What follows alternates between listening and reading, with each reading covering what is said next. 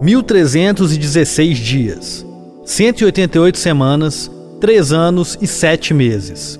Até o momento em que esse podcast foi para o ar, esse era o tempo que já havia passado desde o fatídico 5 de novembro de 2015, dia em que a barragem de Fundão se rompeu próximo ao município de Mariana, na região central do estado.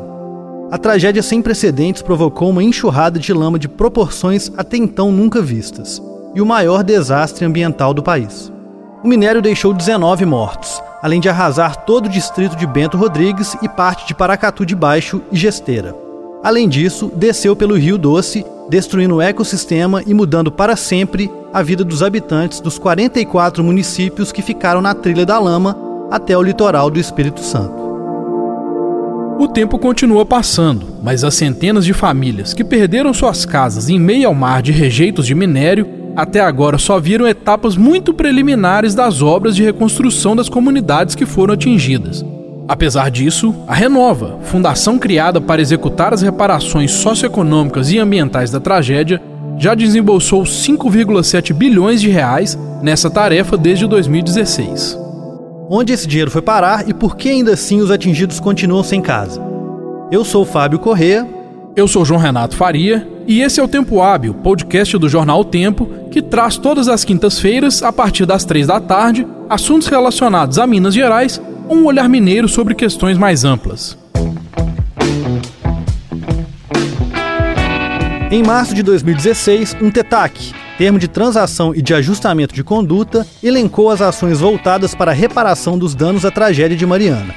Esse termo foi assinado por uma série de entidades. Entre elas, a Samarco, mineradora responsável pela barragem que se rompeu, assim como as outras duas que a controlam, a Vale e a australiana BHP Billington. Também assinaram o TETAC os governos federal e dos estados de Minas Gerais e Espírito Santo, além de uma série de autarquias, fundações e institutos. O termo definiu as bases para a criação da Fundação Renova, instituição responsável pela gestão das medidas elencadas, a entidade privada e sem fins lucrativos conta com uma estrutura que impressiona. São 500 funcionários diretos, 8 mil colaboradores e 400 conselheiros, consultores e membros de câmaras técnicas. Se até agora já foram gastos 5,7 bilhões de reais com a fundação, esse número deve chegar a 8,1 bilhões de reais até o fim de 2019. Mesmo assim, a previsão de entrega das comunidades em que as vítimas vão ser reassentadas ainda é agosto de 2020. O fato de já ter passado tanto tempo, de haver tantas pessoas envolvidas e tanto dinheiro já ter sido gasto com tão pouco resultado, nos deixou intrigados aqui na redação do jornal o Tempo. Assim, teve origem uma reportagem especial das repórteres da editoria de economia Keila Ariadne e Ludmila Pizarro, em que essas questões foram analisadas. Após a publicação dessa matéria, o presidente da Renova, Roberto Vac, também falou com as jornalistas e houve desdobramentos entre os atingidos. Para falar um pouco de tudo isso, nós convidamos as repórteres para este episódio do Tempo Hábil. É, Ludmila e Keila, vocês já têm uma experiência em cobrir impactos da mineração aqui em Minas Gerais. Eu queria que cada uma de vocês é, contasse um pouco dessa experiência e um pouquinho rápido do que cada uma de vocês fez das coberturas que vocês fizeram nessa área. Oi, Fábio. Eu sou a Ludmila Pizarro e eu cubro mineração. Eu estou há cinco anos na editoria de economia. A gente sempre cobre os impactos econômicos aí desse setor. E eu também fiz uma cobertura que foi muito impactante na minha carreira, inclusive, de Brumadinho. Eu cheguei em Brumadinho no dia 25 de janeiro e desde então eu tenho acompanhado aí junto dos atingidos, tanto de Parque de Cachoeira como da própria região de Brumadinho, como que eles sentiram essa, essa, esse desastre, né, esse rompimento que foi um desastre na vida deles, inclusive com uma série de de reportagens, uma que, a gente, que eu fiz junto com a Keila Ariadne, que foi no sentido de mostrar que Brumadinho foi o maior acidente de trabalho do país, da história do Brasil. Oi, eu sou a Keila Ariadne, eu estou aqui no jornal há 17 anos, na editoria de economia, e é impossível não acompanhar a mineração no estado de Minas Gerais. Então, eu estou sempre acompanhando, mostrando o impacto da mineração econômico e social. Eu não fui cobrir em loco a tragédia de Mariana e não fui cobrir em loco a tragédia de Brumadinho. Mas eu senti a lama na minha mão, no meu pé, porque aqui da redação a gente apurava tanto os impactos, as questões das indenizações, os dramas. A gente tem muito contato ainda hoje com os atingidos que criam o jornal como uma referência, nos procuram, fazem denúncias. E eu também tive uma experiência de cobrir o mineroduto da Anglo American, todo o impacto econômico social de Conceição do Mato Dentro até o Rio de Janeiro, é o maior mineroduto do mundo e ao longo de mais de, seis, de 500 quilômetros foi muito impacto, muito, muito, muito. Então é uma história que eu acompanhei bem de perto e é a minha relação aí com mineração, que é o impacto econômico e social. Então, gente, qual é a grande questão com relação à renova e a reparação dos danos desses atingidos? Acho que importante da gente ressaltar é que desses 5,7 bilhões, ainda não foram resolvidas questões que são muito prementes, que sempre foram muito é, urgentes no caso é, do rompimento da barragem de Fundão, que são principalmente as casas dos moradores atingidos. Existe uma construção, são três municípios que perderam casas, né, que as pessoas estão esperando para receber as casas delas, que são Bento Rodrigues, uh, Paracatu, de, Paracatu baixo. de Baixo e Gesteira. Gesteira. São atingidos que ainda não receberam aí as suas casas para morar, mesmo tendo passado três anos e meio. Outra coisa que chama muito atenção é que justamente essas pessoas ainda não receberam as suas indenizações. Tem que ficar claro o seguinte, que a BHP e a Vale dão uma ajuda emergencial. Mas as indenizações, muitas delas ainda não foram pagas. Até hoje, a Samarco já pagou 1,5 bilhão de reais para essas indenizações. Mas neste meio, entre essas indenizações, tem gente que recebeu indenização porque ficou mais de 24 horas sem água, tem gente que já recebeu indenização porque foi atingido pela lama no Espírito Santo ou no, ao longo do rio. Mas as pessoas que estão em Mariana ainda não receberam, que foi foi a região mais atingida, ainda não receberam essas, essas indenizações. Isso é muito sério. Eu conversei com uma atingida que ela é de Barra Longa, que foi uma cidade, é uma cidade muito próxima de Mariana, e ela não recebeu nem a indenização emergencial dela. Isso é uma reclamação que a gente ouve muito dos atingidos. Eles não recebem, eles estão vivendo até hoje de um auxílio financeiro emergencial. Quer dizer, o problema deles não está solucionado. E quem que fiscaliza quem está pagando, quem não está? É, isso fica tudo a cargo da Renova, da BHP. É, o MP ele faz algum tipo de fiscalização interna ou ele está só ali fora pressionando? Como é que funciona esse, esse processo de, de saber se o dinheiro está chegando, saber o que está acontecendo? O Ministério Público ele acompanha tudo e existe uma promotoria específica é, aqui em Belo Horizonte, porque tem que ser a promotoria tem que estar na cidade onde a sede da Renova fica. E a sede da Renova fica aqui em Belo Horizonte, por isso não é em Mariana. Então existe essa promotoria que fiscaliza não só da Renova, mas de todas as organizações ONGs, né? Vamos dizer assim. Então a fiscalização compete ao Ministério Público, sim. É, a Fundação Renova é uma entidade privada mantida por entidades privadas. Isso foi um acordo judicial feito entre órgãos públicos e as mantenedoras, que são as empresas responsáveis pelo rompimento, e que não existe, por isso, um controle do dinheiro que é gasto. Agora existe uma possibilidade de uma CPI da, da, da, Fundação Renova, por quê? Porque os resultados não estão saindo. Então não existe um controle do Estado no dinheiro que é gasto. Mas agora, nesse momento, existe uma possibilidade de que, pelo menos, as obras, o que está acontecendo, o que, o que está avançando, comece a ser cobrado pelo Estado. E quais são as causas dessa situação toda que se estabeleceu? a Renova, ela fica nessa posição de para-raios da Vale e da BHP. Porque ela foi criada, ela é mantida com recursos das sócias, mas só que a imagem é da Renova. Então, assim, às vezes é claro que a maioria das pessoas faz essa relação, né? Renova, Vale, a Vale era sócia da Samarco, a Vale está envolvida em outro acidente, o nome vem à tona, a BHP também mas ela fica com esse nome, é a Renova, é a Renova quem faz isso tudo.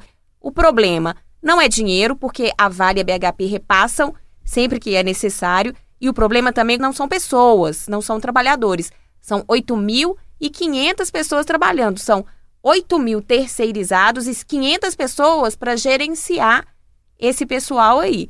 Então, é uma questão de quê? De eficiência, de gestão? Se fosse uma empresa privada e não uma ONG, os resultados não estariam sendo cobrados. Agora, tem uma estrutura por trás aí que, que realmente assim, ela é monstruosa e muito complexa. E a gente tem que ressaltar que essa complexidade, ela atrapalha sim o, a gestão e, e a eficiência da Renova. A gente tem que lembrar que isso foi um acordo feito é, extrajudicialmente por muitos atores e que ele aconteceu logo em seguida do desastre. A gente tem que lembrar também que isso, o que aconteceu, o rompimento da, da barragem de Fundão, ele é inédito no Brasil e aconteceu pouquíssimos casos parecidos no mundo. Então a Renova, ela foi uma tentativa de fazer com que a coisa ganhasse corpo, né? Eu ouvi de vários especialistas que falam o seguinte: foi a, a opção menos pior. Por quê? Quais eram as outras opções? Deixar na mão das duas empresas, da Vale e da BHP. Que são concorrentes. Que são concorrentes e que poderiam não fazer nada, né? Sem nenhum controle de ninguém. Ou a outra opção era deixar na mão do Estado. Quer dizer, eram 20 bilhões para o Estado guardar. E todo mundo sabe o que, que ia acontecer se esse dinheiro ficasse apenas na mão dos governos do Estado, dos estados, né? No caso, Minas Gerais e Espírito Santo, e do governo federal. Então, a, me a melhor opção naquele momento foi criar uma fundação que juntasse todo esse pessoal. Aí o que, que acontece, né? Primeiro, criou-se um escudo. Eu acho que essa foi uma consequência negativa da Fundação Renova, porque criou-se sim um escudo em que as empresas se escondem para não resolver o problema rápido. E criou-se também uma estrutura jurídica muito complexa. Então, por exemplo, se a Renova tem um problema, ou tem que pagar uma multa, ou tem que entrar na justiça, quem entra na justiça é, são as empresas, são as mantenedoras. A Renova ela não é ré. A Renova Nunca. não é ré. Então isso é muito complexo, porque aí a empresa vira e fala assim: não, eu vou entrar aqui na justiça, mas quem tem que resolver é a Renova. E realmente a Renova não, não tá no guarda-chuva dessas empresas. Então é uma, é uma disputa constante dentro daquela estrutura. Para isso, existe muito diálogo, é muita uhum. gente, é muita câmera técnica. Só para você ter uma ideia, as câmaras técnicas que atendem o Conselho Interfederativo, que junta todos esses atores e decide o que a Renova vai fazer, tem 175 pessoas. O, quando a gente fala de 400 pessoas, a gente está falando de 400 pessoas apenas no processo decisório. As outras 400 estão apenas no processo de execução.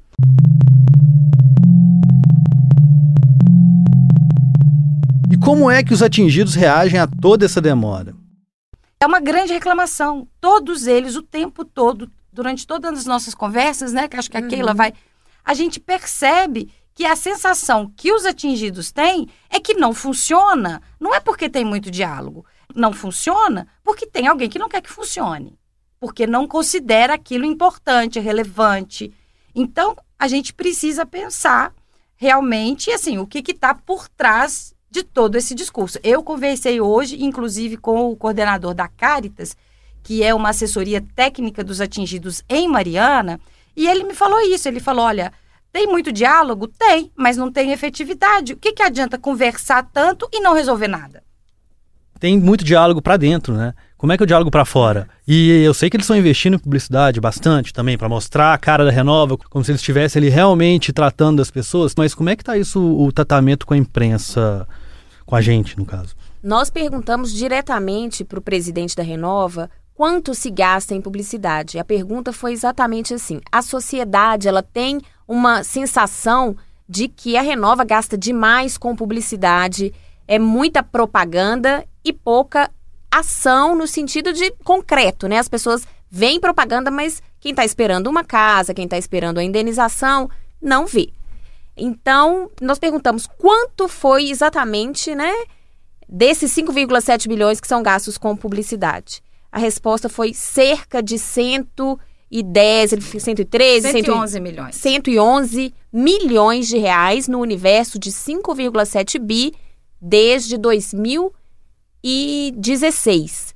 Então, assim, dentro desse universo, você pensa, é tanto, é a maioria? Não é. Mas, mas você pensa, são 111 111 milhões que estão sendo gastos com publicidade. Eles precisam fazer isso. Eles realmente precisam, eles precisam prestar esse tipo de conta para a sociedade. Eles precisam levar, é, bancar, financiar jornaizinhos comunitários. Eles precisam fazer, inclusive isso está no, no, no termo, no acordo extrajudicial que foi feito. Então, eles precisam.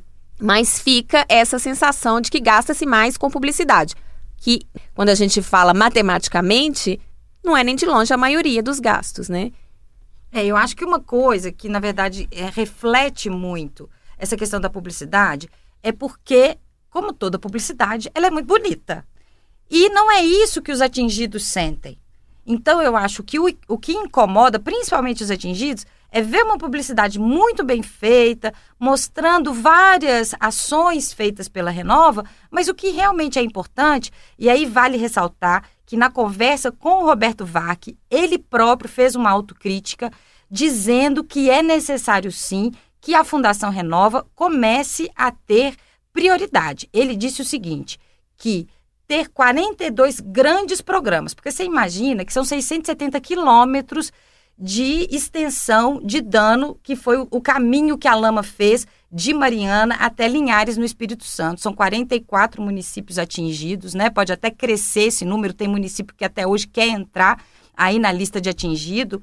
E então, assim, são muitos projetos que vão desde o reassentamento dos atingidos até a reparação da água, da mata, no entorno. Então, é muita coisa. E ele diz que ah, o que aconteceu é que estava definido que isso deveria ter sido feito ao mesmo tempo, que tinha que fazer tudo ao mesmo tempo, paralelamente, e que ninguém consegue fazer isso. Então, o que aconteceu? Gastou-se muito em muita coisa, mas o que era realmente importante não saiu. Então, ele faz essa autocrítica e ele acha, ele acredita que é possível que esses atores que formam a Renova façam um acordo que não precisa ser judicial, ele acha que pode ser um acordo entre eles, mesmo interno, para que a partir de agora a questão do reassentamento e das indenizações seja priorizado, que aliás eu acho que já deveria ter sido feito há muito tempo. É, e ele fala, né, que é, são as duas prioridades máximas. Ele faz essa autocrítica de fato, fala que faltou foco, né? Foi uma, uma expressão que ele usou durante a entrevista. Demonstra e sinaliza que não só é necessário, mas como eles querem que essa mudança aconteça. E, e fica esse recado esse. Ele está assumindo, a Renova está assumindo que de fato houve um erro lá na, na origem, né? Mas, como a Ludmilla falou, a gente precisa lembrar que foi no calor do momento ali. E até uma coisa interessante que ele diz, ele fala assim, é, nós temos que sentar com todos esses atores e falar, olha, não é que não vai ser feito, mas vai ser feito depois. E aí, nessa fala, a gente percebe sim que tem uma, um problema, uma, uma dificuldade de dizer não. Uma dificuldade, porque é tanta gente que, que é difícil. E isso só vai atrasando ainda mais as decisões urgentes né, e importantes. Bom, além do presidente, é, vocês conversaram também com muitos atingidos, as vítimas, não é, no caso. A gente ficou sabendo que desde segunda-feira, dia 3, algumas vítimas, alguns atingidos estão dentro do prédio da Renova, em Mariana, com várias reivindicações Bom, o que, que eles estão querendo? Como é que está a percepção deles do que a Renova está fazendo? Está piorando essa relação? É, eu acho que essa ocupação ela representa muito bem a situação que a Renova se encontra hoje com relação aos atingidos. A reclamação é muito grande com relação à demora, à necessidade de judicialização. Eu conversei com uma, uma atingida, ela é de uma região próxima ali da, da, de Barra Longa, de é uma ex-produtora rural. E o que, que acontece? São famílias que não foram priorizadas no primeiro momento, ela só conseguiu ser considerada é, uma atingida pela Fundação Renova depois de um processo judicial, uma ação civil pública que o Ministério Público de Minas Gerais abriu e ela ganhou na justiça o direito de ser considerada uma atingida pela Fundação Renova. E ela fala muito sobre essa demora, essa dificuldade de conseguir retorno da Fundação Renova. É interessante a gente pegar a lista, são 18 é, reivindicações, e a gente olha essa lista E é um pouco preocupante, principalmente porque existem questões que são muito emergenciais numa lista feita três anos e meio depois da tragédia. Então, são municípios que querem entrar na lista de rompimento, são pessoas que querem começar a receber um auxílio financeiro emergencial, são pessoas que querem ter o direito de serem consideradas atingidas. Isso quase quatro anos depois da tragédia. Então, são coisas que já deveriam ter sido resolvidas. Uma outra coisa, e na verdade, assim, a, pelo que os atingidos que estão lá na, na sede, né, é, falaram, a postura da Fundação Renova foi de não responder nada. Eles não tinham a ideia inicialmente de fazer uma ocupação. Era uma reunião que eles estavam esperando há sete meses, em que foram apresentadas essas reivindicações e que a Renova disse que não tinha nada para responder. Foi isso que incitou essas pessoas a se manterem, inclusive uma das atingidas, que é uma militante do movimento de atingidos pelas barragens, a Simone Silva, ela diz num dos vídeos que eles distribuíram pela internet, nos grupos de WhatsApp, que eles só vão sair quando o Roberto Vac aparecer, que eles querem agora conversar com o presidente da Renova. Vamos ver como é que a Renova vai responder a isso.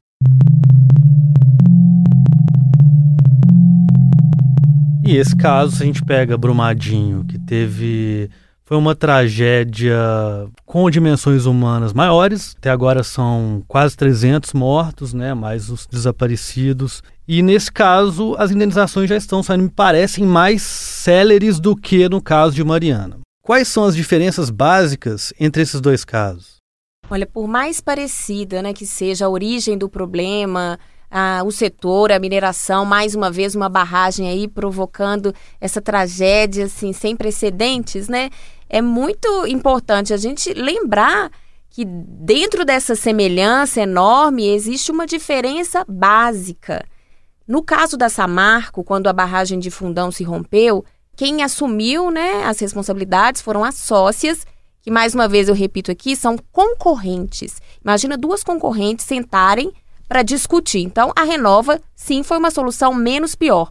Criou-se uma fundação para que houvesse mais consenso. No caso de Brumadinho, a responsável pelo problema é a Vale. E uma fonte, assim, durante a entrevista, as entrevistas da reportagem, ela falou: a Vale é a dona do problema e a Vale quer ser a solução do problema. A Vale estava envolvida também na outra tragédia e ela aprendeu. Ela aprendeu e ela envolveu imediatamente ali o Ministério Público do Trabalho, o Ministério Público, Defensoria. Então houve um envolvimento rápido e essas indenizações, elas já estão saindo. Tem uma questão muito interessante que a Lud pode explicar melhor, que é o cálculo de como se funciona uma indenização que é paga de uma vez ou uma indenização que vai sendo paga ao longo de alguns anos. Isso, é, na verdade, isso é uma informação meio que de bastidores mas é, é justamente isso. O que a gente percebe é que todo mundo aprendeu com o processo de Mariana. O Ministério Público, a Defensoria Pública, os próprios atingidos de Mariana deram sim um auxílio é, aos atingidos de Brumadinho e a própria Vale aprendeu também. Então, o que a gente percebe, por exemplo, essa questão que na verdade não é nem a indenização, é justamente esse auxílio financeiro emergencial. A Vale deu um valor de 100 mil reais para as famílias das pessoas que faleceram no acidente de Brumadinho, que foi a grande diferença para o acidente da Samarco, né? A tragédia humana em Brumadinho foi muito maior e, por outro lado, a extensão do dano foi menor, foi mais contido do que no caso de, de Mariana. Mas então o que acontece? Esses 100 mil reais, na verdade, os é, a, atingidos de Mariana também recebem. Só que o acordo que foi feito na época foi do pagamento de um salário mínimo por mês, mais 20% de acordo com o número de dependentes. 20% a mais para cada dependente. Isso dá, em média, 20 mil reais por ano para cada família. Somado durante cinco anos. Dá 100 mil reais. Só que qual que é a diferença? É que a Vale já entendeu que depois de dar durante cinco anos esse benefício, vai ser difícil ela tirar dessas famílias. Então ela optou por dar de uma vez do que correr o risco de ter que adiantar, porque inclusive no, no acordo extrajudicial tem isso, a pessoa vai receber no mínimo durante cinco anos. Mas se todas as compensações dela, né, todas as reparações não tiverem finalizadas, ela vai continuar recebendo. Então, o que, que a Vale fez? Não, vou fechar aqui o meu valor, já pago, e aí a, a, o meu auxílio financeiro já fica ok. Isso é uma avaliação de um especialista que não quis identificar. Não estou dizendo que é isso que aconteceu. Estou dizendo que essa é uma avaliação. Mas os números batem. Quais são as perspectivas de conclusão das obras e entrega dessas comunidades para os atingidos? Na verdade, aconteceu que foi definida uma data pela Justiça. A Samarco ela apresentou uma data de março de 2019, na época do, do TETAC, apresentou essa data de março de 2019 para as casas estarem prontas. Ela não conseguiu cumprir, na verdade, em março de 2019, a situação da obra mais avançada, que é de Bento Rodrigues, estava na terraplanagem, que é mais ou menos onde ela se encontra nesse momento. E aí, os atingidos, através do Ministério Público, mais uma vez, foram até a Justiça e conseguiram que fosse definida uma data, que é agosto de 2020, e que caso essa data não seja respeitada, as empresas mantenedoras começam a pagar multa. De a, um milhão, milhão de reais por dia de atraso. A cada dia de atraso, a multa é de um milhão. Ou seja, 500 mil para cada uma. Em função disso, as duas empresas entraram na justiça tentando mudar isso, não pagar essa multa, não conseguiram até o momento. Todas as ações foram a favor dos atingidos para que a data se mantivesse. Então, teoricamente, até esse momento, a obra tem que fina ser finalizada em agosto de 2020. Segundo Roberto Vac, na entrevista que ele deu para a gente, a Renova está é, empenhadíssima em conseguir atender essa data, até porque agora é importante, inclusive, para as mantenedoras da fundação que isso aconteça. Mas eu conversei com uma fonte que está ligada, uma pessoa, uma, um profissional que está dentro de uma das empresas que está construído o Bento. Ela, essa pessoa não quis se identificar, falou com muita relutância com a reportagem, mas ela falou que acha muito pouco provável, como profissional, ela acha pouco provável que essa data consiga ser cumprida. Essa data, inclusive, para a gente ter uma noção do que já foi feito até agora. Há uma estimativa feita pela própria Renova, pela diretoria da Renova, que o custo dos três reassentamentos gira em torno de um bilhão de reais.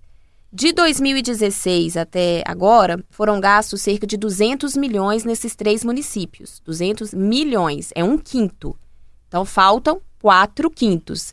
Então, em três anos, praticamente, né, porque começou em 2016, gastou-se um quinto. Os outros quatro quintos, eles vão ter um ano para poder gastar. E aí né? a gente tem que levar em consideração que não é uma obra simples, não é a construção, não é uma construção simples, cada casa é uma casa, cada caso é um caso. Os laços de vizinhança estão é, têm que ser respeitados, as tradições. Então é bem é um processo muito diferente. Não dá como próprio próprias fontes já disseram, não é um minha casa minha vida, que basta erguer e construir. Então, de fato, é muito complicado porque existem particularidades de cada família ali para serem respeitadas. Por outro lado, o próprio presidente disse que a pior parte, abre aspas, passou. A pior metade. A pior metade. Então, que a partir de agora seria um processo mais, mais simples e, por isso, mais célere.